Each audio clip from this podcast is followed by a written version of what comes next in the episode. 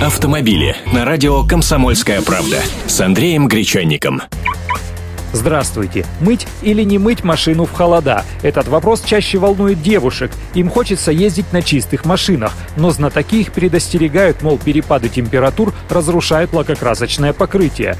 Люди, напуганные реагентами, напротив кричат, что соли разъедают краску и губят ее, как губят обувь. Однако соли и прочие реагенты, если они есть на дороге, создают налет, который работает как защитная пленка от новой порции химикатов. Так вам скажет любой защитник идеи обработки дорог реагентами.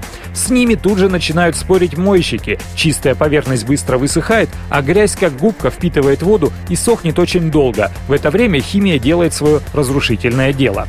Но если разобраться спокойно, то машины создаются с расчетом на то, что вокруг будет агрессивная среда.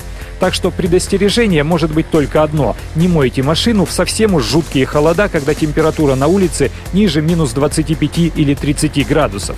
А если уж помыли, то соблюдайте следующие правила. Первое.